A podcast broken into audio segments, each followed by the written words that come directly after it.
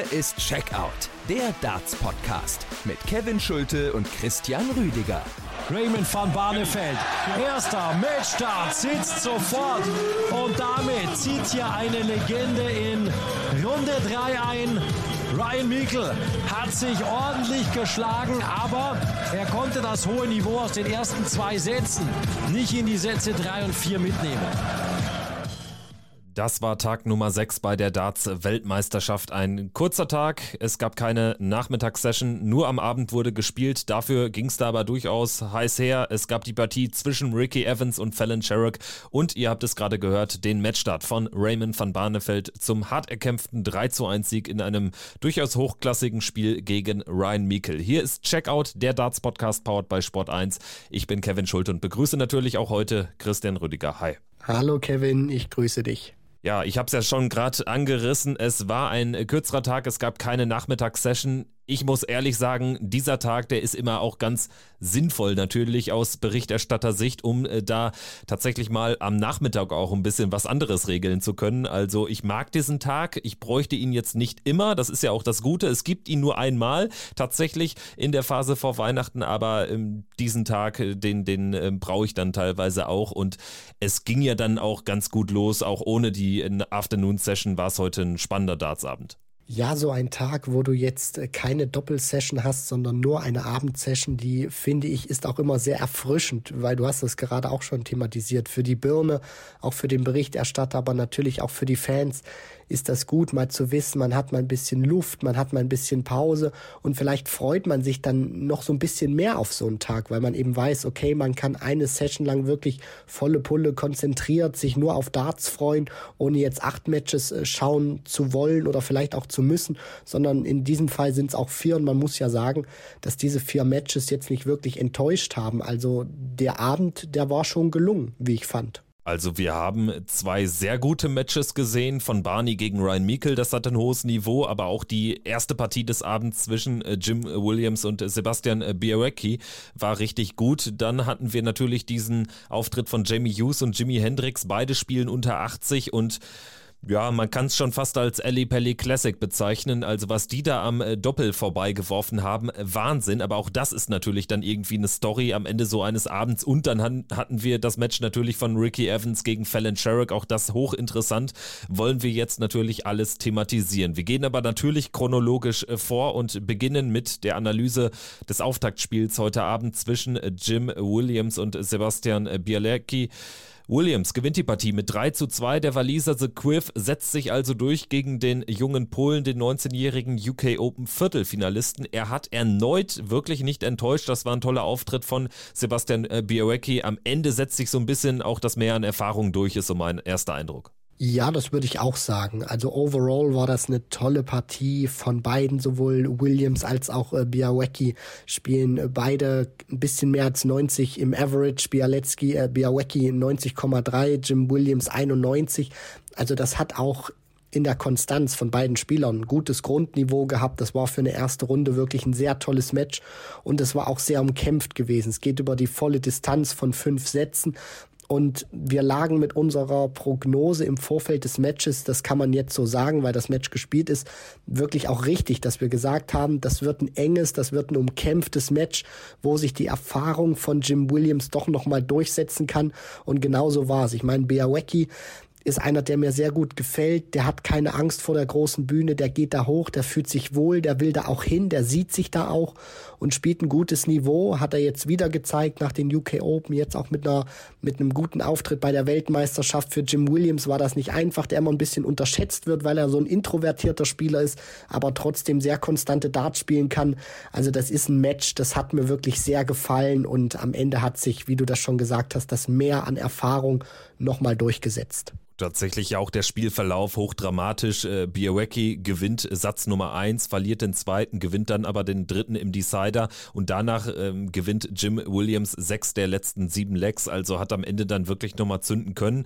Und ausschlaggebend war einfach die starke Doppelquote dann hinten raus. Jim Williams spielt eigentlich vom Scoring her auch einen passablen ersten Satz, hat viele Chancen, kann aber acht Chancen an der Zahl nicht nutzen, startet also mit 0 von 8 auf die Doppel in äh, diese dieses Match, spielt es danach aber dann eben richtig gut auf die 8 mm schmalen Felder am äußeren Rand. 11 von 18 dann seine Quote in den vier weiteren Sätzen. Am Ende kommt der so noch über die 40 Prozent insgesamt, also wirklich dann eine krasse Steigerung von Jim Williams. Das Spiel hatte ja nicht nur Dramatik, sondern auch dann wirklich hohe Checkouts. Beide haben High Finishes rausgenommen. Besondere Momente gab es eben dann wie die 154 auf Doppel 17. Bereits der dritte Check auf Doppel 17 im Turnier.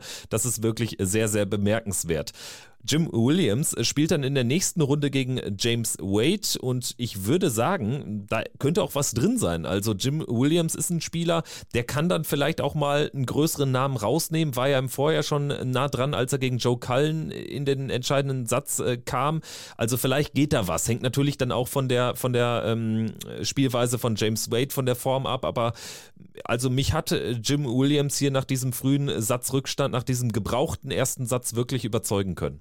Ja, das muss man jetzt natürlich auch wieder einordnen. Ich meine, dieses Match von Jim Williams, er würde gerne so eine Partie sicherlich nochmal spielen. Vielleicht jetzt nicht unbedingt mit dem ersten Satz gegen äh, Biawecki, sondern dann eher so, was er ab dem zweiten abgeliefert hat. Weil wenn man das dann auch mal hochrechnet, da ist der Average sicherlich nochmal ein bisschen besser, weil die Doppelquote dann auch ähm, nochmal deutlich stabiler wäre, wenn man diesen ersten Satz rausrechnet. Wenn er diese Leistung nochmal wiederholen kann gegen Wade, dann ist er auf jeden Fall einer, der ihn richtig ärgern kann und der vielleicht ihn sogar auch bezwingen kann. Nur, du hast es eben auch gesagt, da hängen immer zwei Faktoren davon ab. Erstens, Jim Williams muss natürlich sozusagen dieses Spiel finden, was er jetzt gegen Biawecki ausgepackt hat, vielleicht sogar noch ein bisschen draufpacken. Das weiß man nicht. Und auf der anderen Seite hängt natürlich auch viel davon ab, wie James Wade diese Partie bestreiten wird, was für ein Niveau er an den Tag legen wird. Übrigens war es ein Spiel, was äh, am Ende beide mit 90 plus im Average spielen und das heißt auch, dass es erst das sechste im äh, Turnierverlauf zu dem Zeitpunkt war. Also von daher unterstreicht das auch nochmal wirklich die Würze, die auch dann dieses Spiel hatte, die Würze und auch die Qualität natürlich. Der Sieg von äh, Jim Williams bedeutet zudem, dass Ron Mollenkamp seine Tourkarte nach der WM abgeben muss. Also der ist jetzt auf Platz 65 abgerutscht in der Order of Merit. Also das ist natürlich dann auch eine bittere Nummer aus äh, Sicht des des äh, Niederländers, der sich nicht hat qualifizieren äh, können äh, für die Weltmeisterschaft.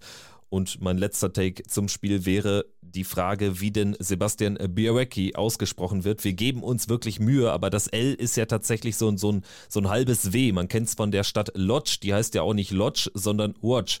Also das ist wirklich eine schwierige Kiste. Wir haben uns hoffentlich Mühe gegeben, Christian. Ja, das denke ich auch. Ich hatte damals, wo er seinen ersten richtig großen Auftritt hatte bei den UK Open, wo er auch den neuen Data spielen konnte, da haben die englischen Kollegen auch so ein bisschen gerätselt, wie man das ausspricht. Und er hatte dann auf Twitter mal so eine kleine Sprachmemo auf seinen Kanal gestellt, wie man ihn dann ausspricht. Und ich glaube, wenn, wenn ich es noch so richtig im Kopf habe, äh, hieß es damals Sebastian Białecki. Ja, okay, dann ist es eine Mischung aus dem, was wir oder was ich jetzt gemacht habe. Egal, wir werden das noch rausfinden. Jetzt ist er aber erstmal ausgeschieden. Im neuen Jahr wird er sicherlich beim ein oder anderen Turnier auch wieder dabei sein, auch wenn es für die Tourkarte jetzt über, über die Order of Merit oder über die Development Tour noch nicht gereicht hat. Machen wir weiter mit Partie Nummer 2 an diesem sechsten WM-Tag. Jamie Hughes gegen Jimi Hendrix. Wir hatten ja schon im Vorfeld gesagt, also Hughes kann da auch rausgehen und tatsächlich ist es so gekommen. Jimi Hendrix gewinnt äh, sein erstes äh, WM-Spiel direkt ähm, bei seinem WM-Debüt und am Ende ist es dann trotzdem wirklich keine Glanzleistung gewesen. Von beiden war es ein desaströses Match, gerade auf die Doppel. Es war ein Doppeldebakel, anders kann man es nicht sagen. Alleine im ersten Satz vergeben die beiden zusammen 33 Darts auf Doppel. In fünf Lecks, das gibt's doch gar nicht. Diese Partie war ein Graus. Da kann ich nicht wirklich viel schönreden. Natürlich wissen wir, Jimi Hendrix, der spielt die WM, erster Auftritt. Da bist du natürlich auch nervös, setzt sich durch den Qualifier durch. Da erwartet man nicht unbedingt dieses allzu hohe Niveau oder jetzt, dass er irgendwelche Wunderdinge vollbringt. Allerdings trifft er oder traf er auf Jamie Hughes, einen Gegner, der seine Spuren schon bei der PDC hinterlassen hat, der bei der BDO damals auch gut gespielt hat und dann, als er in die PDC reinkam, wirklich reihenweise 100 plus Averages gespielt hat, dann auch ein European Tour Event gewinnen konnte und seitdem er damals verletzt war, an der Schulter sich da operieren lassen musste, geht gefühlt gar nichts mehr. Und dieses Match, also man musste nur den ersten Satz sich anschauen, da, um beurteilen zu können, welche Leistung Jamie Hughes an diesem Tag bringen wird. Also ich glaube, wer nach dem ersten Satz abgeschaltet hätte, der wäre auch nicht um irgendetwas Größeres betrogen worden. Also Jamie Hughes hat wirklich nicht wieder zu erkennen war er. Das ist ein Schatten seiner selbst. Der hat 0 von 13 erstmal gehabt, ist er gestartet auf die Doppel. Der hat gefühlt erstmal nichts getroffen. Also das ist für jemanden, der wirklich ein richtig guter Scorer war. Das muss ich jetzt mittlerweile sagen, ist das eine Partie gewesen, die sehr große ähm, ja, Alarmglocken auch ähm, schrillen lässt, weil das, das war wirklich nichts. Ich bin sogar fast geneigt irgendwie zu sagen, dass Jimi Hendrix, auch wenn das blöd klingt, diese Partie nicht wirklich gewonnen hat, sondern Jamie Hughes hat sie einfach verloren, weil er grottenschlecht gespielt hat. Für Jamie Hughes ist es übrigens die vierte Niederlage im Eli Pelli im vierten Spiel. Also der ist tatsächlich noch sieglos bei der PDC-Weltmeisterschaft. Am Ende steht er dann bei glanzvollen 7 von 37 auf die Doppel, Hendricks bei 11 von 37. Das sind nach Adam Riese 56 verpasste Doppel in einem Match. Das kann mir kein Mensch erklären. Vor allen Dingen, wenn man bedenkt, dass das Match ja auch noch hätte in den fünften Satz gehen können. Aber Hughes hat ja da auch nochmal Chancen liegen lassen, um dann tatsächlich den, äh, den äh, Decider leider im vierten Satz zu erzwingen. Das ist ja der Wahnsinn. Also wir sind schon jetzt äh, wirklich schon wieder nach 1 Uhr, obwohl die Session um Viertel nach acht begonnen hat. Und einen großen Anteil daran hat wirklich diese Partie, die am Ende Jimi Hendrix irgendwie gewinnt. Aber man hört so ein bisschen, ich habe wirklich keine Worte. Vor allen Dingen nicht dafür, dass Hendrix im vorletzten Leg der Partie die 104 Punkte checkt über Triple 8, Doppel 20, Doppel 20. Also das passte dann auch ins Match. Ja, das sind dann einfach solche Momente, da fasst du dich auch so ein bisschen an den Kopf und denkst dir, wieso ist das jetzt passiert oder wie kann das jetzt auch passieren nach so einem Match? Für ihn ist das natürlich ein großartiger Erfolg. Jetzt mal die Leistung äh, ein bisschen beiseite gelegt von äh, Jimi Hendrix, der steht in der zweiten Runde. Der hat sozusagen für sich seine Hausaufgaben erledigt, auch wenn die Leistung nicht wirklich gut war. Und diese Partie, finde ich, hat noch mal so ein bisschen diesen Kontrast auch gezeigt zwischen den Average, Averages. Ich meine, wir hatten einen Tag zuvor so eine ähnliche Partie zwischen Gerd Nentjes und ähm, Leonard Gates gehabt. Nur die Partie hat sich komplett anders angefühlt als Hughes gegen Hendricks, weil da eine vollkommen andere Energie auch auf der Bühne war, als das jetzt hier der Fall gewesen ist. Jimi Hendrix dann in der zweiten WM-Runde der Gegner von Brandon Dolan, auch ein Spieler, der jetzt nicht die beste Form hat, aber Brandon Dolan dürfte nach diesem Match tatsächlich keine große Angst vor dem Niederländer haben und trotzdem auch keinen Disrespect gegenüber ihm. Erste WM-Teilnahme direkt in die zweite Runde gekommen, 15.000 Pfund, also wird er sicher mitnehmen. Wir gehen jetzt in eine deutlich bessere Partie. Es ist, war die Partie Nummer drei an diesem Abend, Ricky Evans gegen Fallon Sherrick, alleine wegen der Präsenz von Fallon Alan Sherrick schon ein besonderes Spiel. Das wurde natürlich auch besonders aufgezogen wieder bei den Kollegen von Sky Sports. Aber auch Ricky Evans hat ganz zu Beginn dieses Abends, dieses äh, Spiels dann wirklich seinen Teil dazu beigetragen. Der Walk-On, er wird in die Geschichte des Ali Pelli eingehen. So viel ist schon mal sicher. Ja, er hat sich wieder was äh, Schickes einfallen lassen, Ricky Evans. Ähm, er ist so oder so ein Publikumsliebling. Nur wenn du dann nochmal so einen Auftritt hinlegst, so einen Walk-on, dann bist du als Publikumsliebling sozusagen für alle Ewigkeiten in Stein gemeißelt gefühlt. Und vielleicht war es auch ein bisschen Kalkül, weil er wusste, er spielt gegen Fallon Sherrock. Auch was da jetzt so in der Vergangenheit immer war, was man dann so ein bisschen auf Social Media gelesen hat. Nur er hat sich sicherlich darauf eingestellt, dass der Empfang für Sherrock sicherlich gut ist. Und vielleicht war es auch so ein bisschen taktisches Kalkül, nochmal so ein Walk-on rauszuzaubern, um die Fans nochmal so ein bisschen mehr auf seine Seite zu ziehen. Das war auch mein Eindruck tatsächlich, weil du als Gegner von Fallon Sherrick natürlich etwas Besonderes machen musst. Und das hat Ricky Evans definitiv geschafft. Also sein Walk-On hat dann den von Fallon Sherrick tatsächlich nochmal, was die Fanreaktion betrifft, in den Schatten stellen können. Wenn wir jetzt aber über Fanreaktionen sprechen, dann hat sich das Bild dann schon nochmal gedreht und Ricky Evans hatte daran auch einen großen Anteil. Aber wir können ja chronologisch vorgehen. Der erste Satz geht an Fallon Sherrick mit 3 zu 1. Sie regelt das ganz klar über ihr Scoring. Da ist Ricky Evans zu Beginn der Partie einfach überhaupt nicht mitgekommen. Nein, also da sieht man auch, was Fallon Sherrock dann tatsächlich für eine Qualität hat. Und das hat mich auch gefreut für sie, dass sie das jetzt abrufen konnte. Nach all der Kritik, die sie jetzt auch äh, ja über sich ergehen lassen musste, auch aufgrund dieser Nominierung. Hier hat sie jetzt gezeigt, dass sie sportlich wirklich auch ein Gewinn für diese WM sein kann, beziehungsweise ist. Das war ein hervorragender erster Satz von ihr gewesen. Und sie ging da auch völlig verdient, meiner Meinung nach, mit 1 zu 0 in Führung. In Satz 2 läuft es dann allerdings besser für Ricky Evans, auch wenn er im Decider ein bisschen mit dem Feuer gespielt hat. Fallon Sherrick bekommt zwar keine Chance dann tatsächlich äh, auf das 2 zu 0, aber da war zumindest eine kleine Möglichkeit gegeben, nachdem Ricky Evans da wirklich ein bisschen was hat liegen lassen auf die Doppel. Das wurde dann allerdings immer besser, also die Doppelquote hat er im Lauf des Matches nach oben schrauben können. Satz 3 geht erneut in den Decider und Sherrick verpasst dort vier Chancen zum Satzgewinn. Diesen Satz muss sie holen. Ja, also auf jeden Fall. Und äh, dass sie den da nicht gewinnt, das war für mich auch ein Stück weit überraschend. Also sie war gut in diesem Match drin. Ricky Evans musste auch kämpfen, hat auch eine gute Doppelquote jetzt gebraucht über die Gesamtanzahl äh, dieser vier Sätze, um Fallon Sherrock dann auch zu schlagen. Weil ich fand schon, dass ähm, Sherrock vom Scoring her ein bisschen aggressiver, bisschen griffiger, auch ein bisschen konstanter war in dieser Hinsicht und dass sie dann diese Masse an Set-Darts auslässt für den dritten Satz, den du gerade auch gesagt hast, das hat mich überrascht, weil das ist auch sehr untypisch für sie. Also wenn sie ein gutes Match spielt, wie sie das jetzt auch getan hat gegen Ricky Evans, dann ist sie im Normalfall auch immer gut auf die Doppel unterwegs. Da muss man sagen, Ricky Evans hat da richtig, richtig viel Muzzle gehabt, dass er da durchgekommen ist.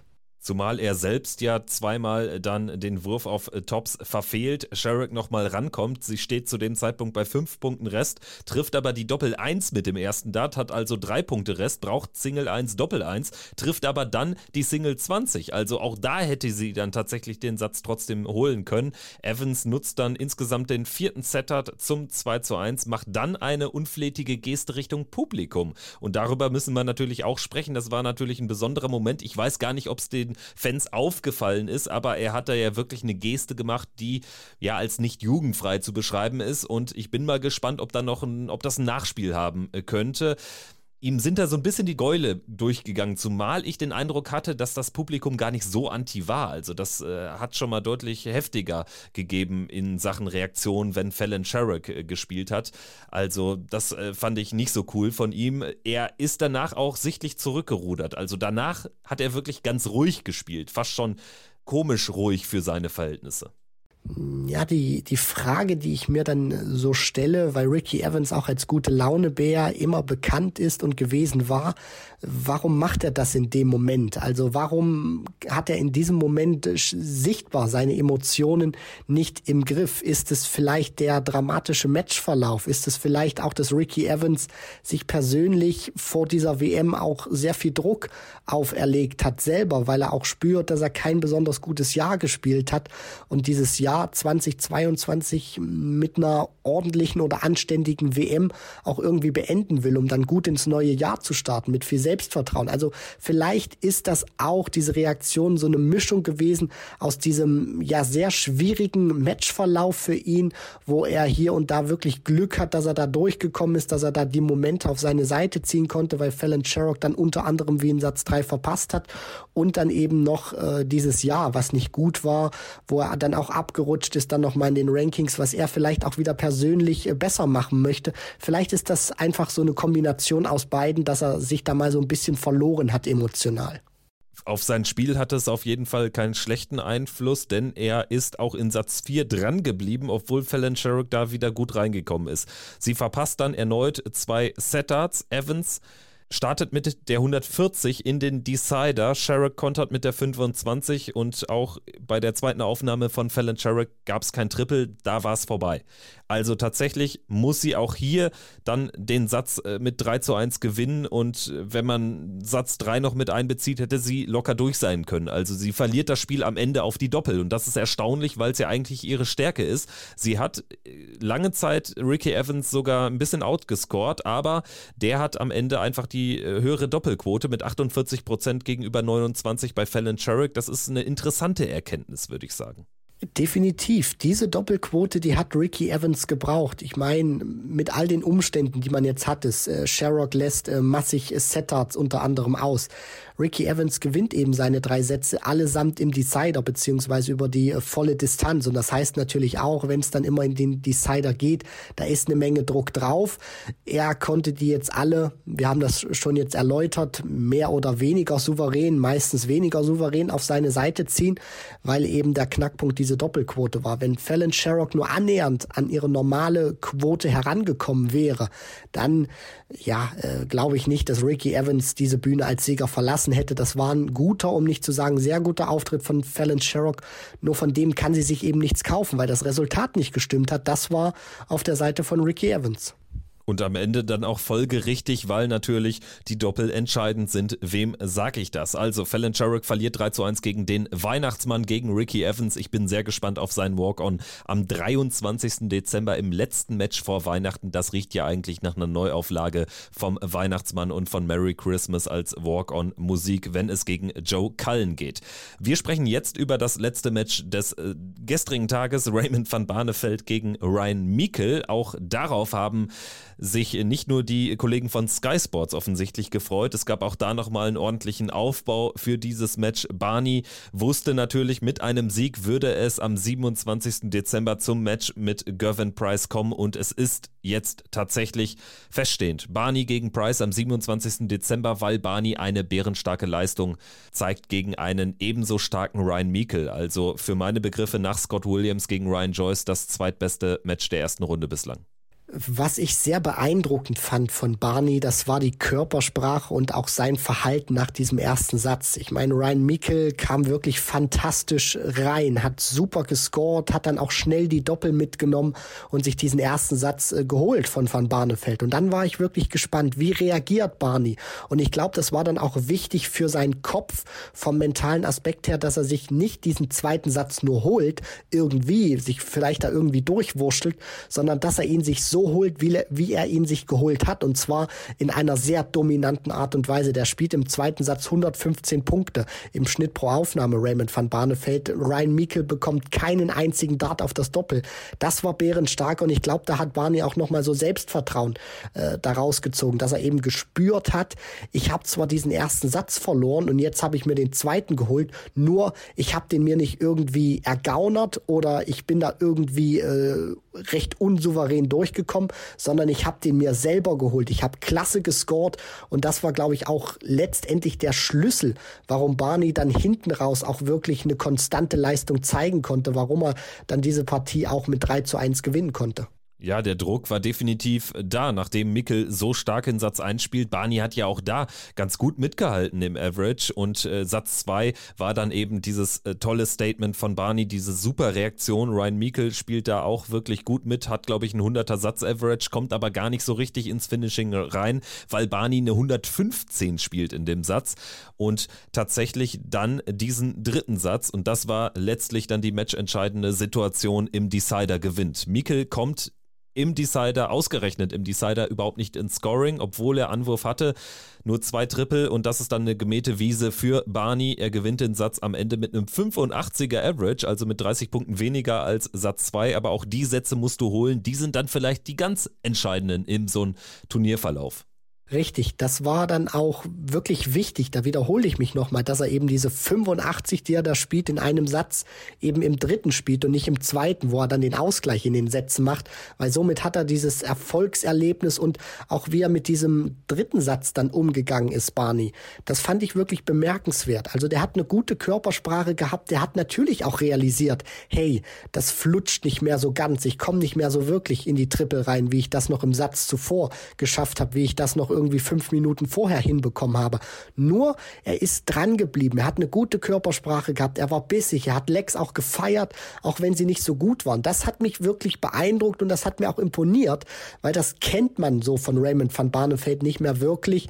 Und hier hat er gezeigt, er hat Bock auf die WM. Dieser Grand Slam, der hat ihm nochmal sehr viel Mut gegeben. Der will jetzt wirklich angreifen bei dieser Weltmeisterschaft für mich ein ganz entscheidender Faktor im Spiel des neuen Raymond van Barneveld, dass er eben deutlich positiver ist. Ich glaube, da spielt auch Julia, ähm, seine baldige Frau, tatsächlich eine große Rolle, die ja auch sehr positiv von außen auf ihn einwirkt. Also wir hatten zum Beispiel die Familie von äh, Jimi Hendrix auch an diesem Abend gesehen und die war quasi genauso nervös und hat, glaube ich, ihren Sohnemann nur noch nervöser gemacht. Bei Julia habe ich das Gefühl, dass sie tatsächlich ein außerordentlich positiven Einfluss auf seinen Bühnenauftritt hat. Und er hat tatsächlich auch diese Top-Leistung gebraucht gegen Ryan Meikle, der wirklich bis einschließlich Ende dritten Satzes voll in der Partie war und diese Partie auch für sich hätte entscheiden können. Dann allerdings hat er nochmal einen besonderen Moment im ersten Leck vom vierten Satz. Da verpasst er aber die 170. Das wäre natürlich ein Neckbreaker für Barney gewesen. Dann hätte die Partie nochmal eine andere Richtung bekommen können, aber Barney nutzt dann eben die 25 Punkte, macht den Checkout, geht in Führung und danach ist Ryan Meikle auch so ehrlich, muss man sein, chancenlos. Am Ende ist es dann ein 3 zu 0 im vierten Satz für Raymond van Barneveld, der sichtlich gelöst war, aber auch bei den Kollegen von Sky Sports von einer Lebensmittelvergiftung sprach, die er sich am Tag zuvor zugezogen hatte ich weiß jetzt nicht, ob das eine ärztliche Diagnose ist. Auf jeden Fall habe er noch am Spieltag äh, große Magenschmerzen verspürt und äh, war dann froh, dass er überhaupt hat antreten können. Ja, das ist natürlich irgendwie eine dramatische Situation. Das klingt schon krass. Ich weiß nicht, wie schlimm es dann wirklich war, aber natürlich Magenschmerzen, das willst du nicht haben in so einer Vorbereitung auf so ein Spiel. Bleibt nur zu hoffen, dass er jetzt tatsächlich ähm, gut ans Practice Board gehen kann und die sechs Tage nutzen kann, bis äh, es gegen Price weitergeht. So sieht's aus. Also die Regenerationszeit ist da jetzt auch auf der Seite von Raymond van Barneveld, hat rund eine Woche Zeit, sich jetzt auf dieses Match ähm, auch nicht nur mental, sondern auch vom gesundheitlichen Aspekt her vorzubereiten. Und ich glaube, wir können uns da auf einen richtigen Cracker einstellen. Also Barney hat gezeigt, mit all den vielleicht auch Widrigkeiten, mit denen er zu kämpfen hatte, er ist da, er hat Bock, er will was erreichen bei dieser Weltmeisterschaft und nicht in der dritten Runde rausgehen. Und Gervin Price, für den wird das auch keine einfache Nummer. Wir als neutrale Berichterstatter, als Fans, können uns nur freuen auf dieses Match in Runde drei Gervin Price gegen Raymond van Barneveld. Ich freue mich sehr. Ich werde Eindrücke liefern dann aus dem Eli Pelli nach Weihnachten. Und jetzt liefern wir erstmal aber die Vorschau auf den heutigen 21. Dezember, den siebten Turniertag bei der PDC WM 2023. Wir beschließen heute die erste Runde. Die letzten zwei Erstrundenspiele stehen an am Nachmittag. John O'Shea gegen Darius Labanauskas und Martin Klärmarker gegen den chinesischen Qualifikanten Xi Cheng Han. Danach geht schon mit der zweiten Runde weiter. Also wir haben danach sechs Zweitrundenpartien. Kellen Ritz gegen Josh Rock und Dave Chisnell gegen Andrew Gilding am Nachmittag und ja, dann eben ausschließlich Zweitrundenpartien am Abend. Vielleicht zunächst aber der Blick auf den Nachmittag. Ritz gegen Rock äh, sticht schon heraus, ne? Ja, auf jeden Fall. Also wenn man sich das anschaut, das sind zwei Youngster. Vom Tempo her wird das die schnellste Partie äh, sein, die wir an diesem Nachmittag haben. Und natürlich auch von diesen ganzen Voraussetzungen. Kellen Ritz, der ein fantastisches Jahr 2021 gespielt hat, mit dem Viertelfinale auch bei der Weltmeisterschaft dann zum Abschluss 2022 und Peter Wright da über neun Sätze gezwungen hat. Und jetzt hast du eben nach dem Jahr 2021 mit der WM 22 von Kellen Ritz eben sozusagen nochmal den New Kid on the Block mit Josh Rock, der eine phänomenale äh, Saison gespielt hat, der jetzt auch ein bisschen gebraucht hat, um reinzukommen in das Turnier, aber hinten raus fand ich, war das dann souverän und auch überzeugend in seinem Erstrundenmatch. Also da kann man sich jetzt wirklich auf eine tolle Partie freuen und die Frage, die ich mir jetzt nur stelle, ist, welchen Kellen Ritz werden wir sehen? Ich denke, Josh Rock wird jetzt sein Niveau spielen, was man so von ihm auch erwartet. Die Frage ist jetzt nur, kann Kellen Ritz wirklich sozusagen den äh, ja, sechsten, siebten Gang bei sich finden oder wird er eher so auf Sparflamme auflaufen?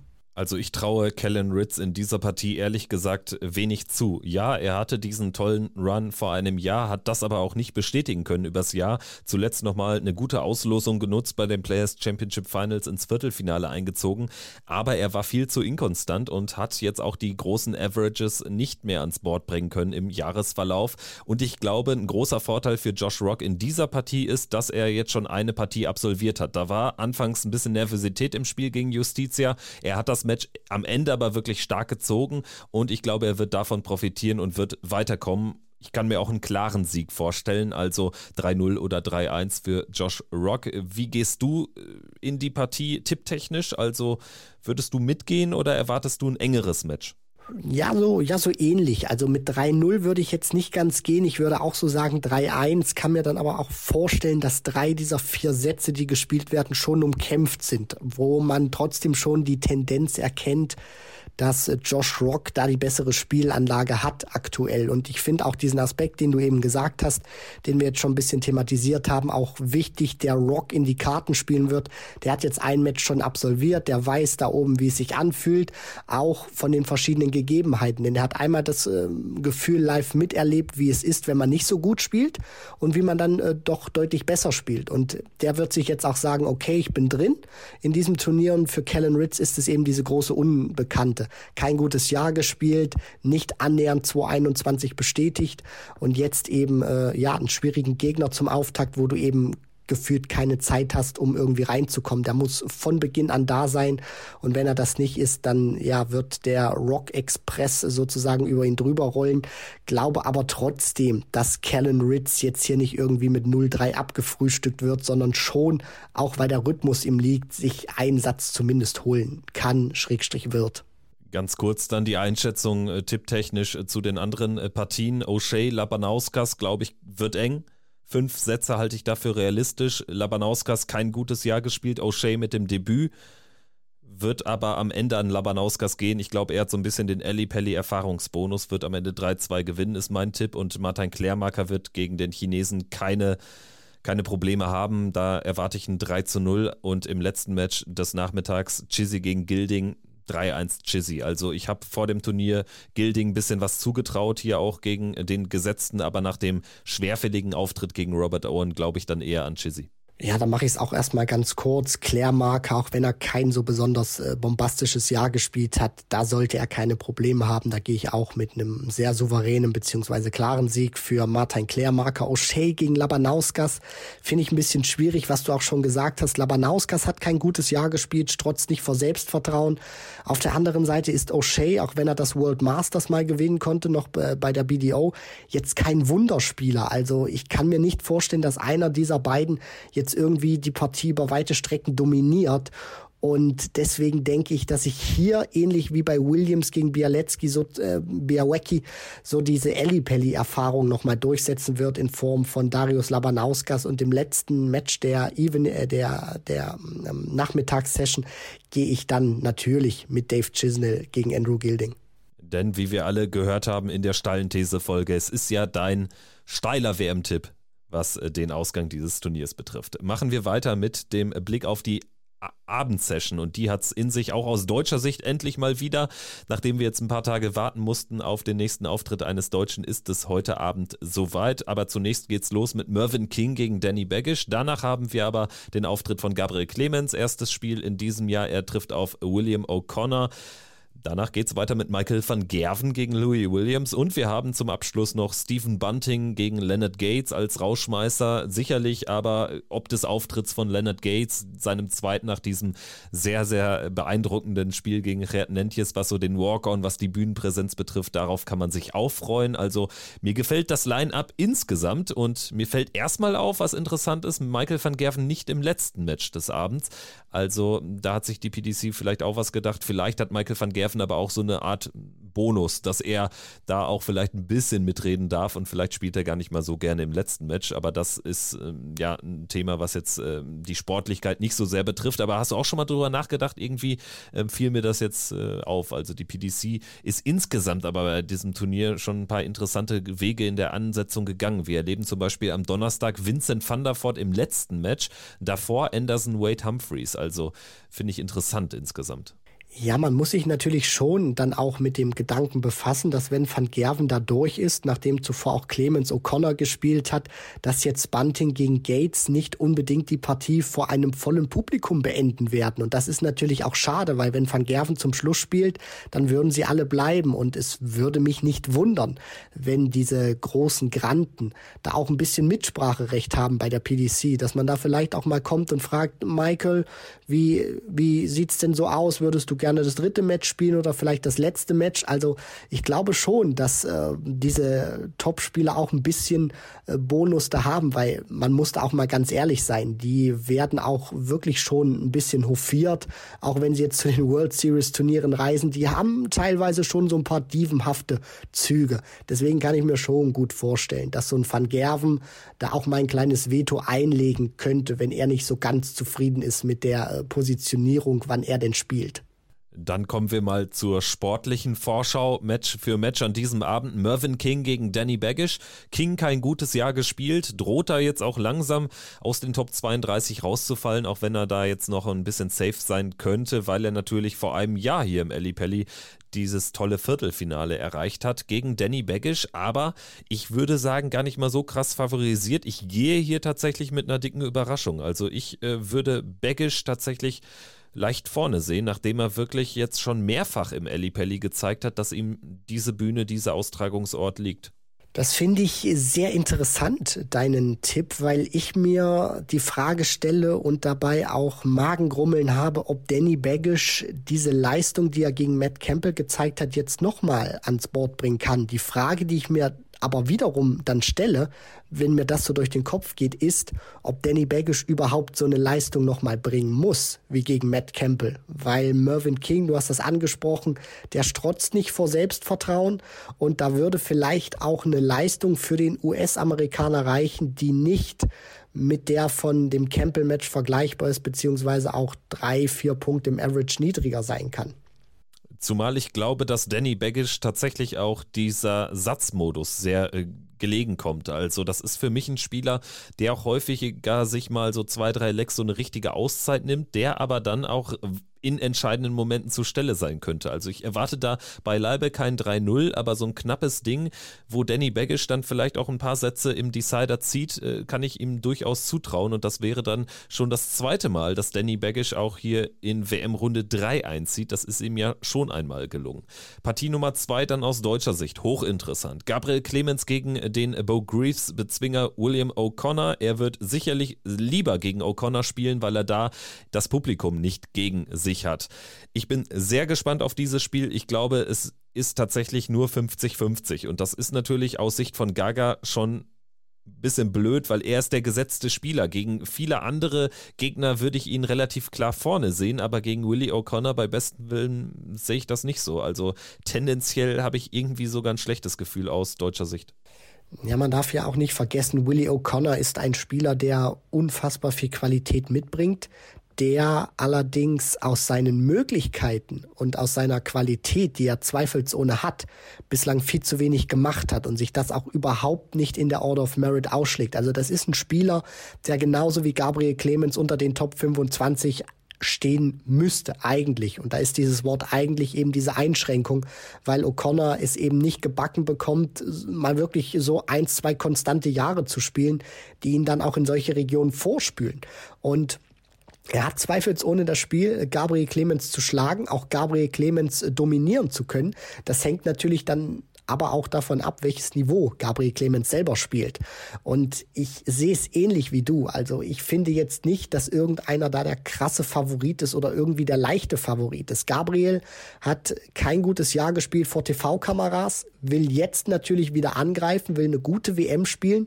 Nur, das geht eben auch nicht auf Knopfdruck es sind eben diese nicht so guten Ergebnisse im TV dabei gewesen, wo auch nicht nur die Ergebnisse nicht gut waren, sondern oftmals auch die Averages nicht so das waren, was er sich wirklich vorgestellt hat. Und dann hast du jetzt mit Willie O'Connor einen Gegner, der weiß, was er kann, der auch sich sagt, wenn ich mein Spiel durchbringe, dann bezwinge ich Gabriel Clemens. Das ist schwierig und ich will mich ja trotzdem irgendwie festlegen, auch wenn äh, ja, das, das ist schwierig. Äh, ich hätte gerade gesagt, irgendwie O'Connor, dann sagt aber mein Bauchgefühl, nee, doch Gabriel Clemens. Deswegen gehe ich mit Gaga. Ja, dann machen wir das doch so. Also ich sage Bauchgefühl 3-2 O'Connor und bei dir würde ich jetzt mal genau umgekehrt einloggen. Dito. Perfekt.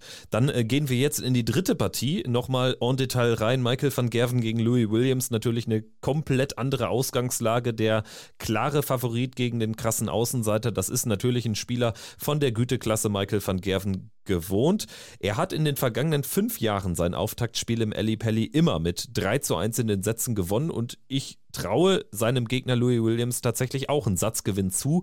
Für mehr wird es aber nicht reichen. Dafür ist Michael van Gerven zu stabil und dafür ist Louis Williams auch noch nicht weit genug. Das ist ein Spieler, der auch im Vorjahr die erste Runde überstanden hat. Das hat er dieses Mal gegen Nils Sonnefeld auch beeindruckend geschafft, aber der ist im vergangenen Jahr zum Beispiel richtig abgerauscht gegen Gaga Clemens und ich äh, befürchte auch, dass er nicht über zwei Spiele wirklich so stabil spielen kann, erst recht, wenn er Druck bekommt. Und den wird er natürlich von Michael van Gerven bekommen. Sehe ich ähnlich. Ich hatte auch genau dieses Bild im Kopf von der vergangenen Weltmeisterschaft, wo Louis Williams eine gute erste Runde spielt, dann auf Gabriel Clemens trifft und wir uns auch gedacht haben, Mensch, der hat eine gute erste Runde gespielt, das kann schwierig werden für Gaga.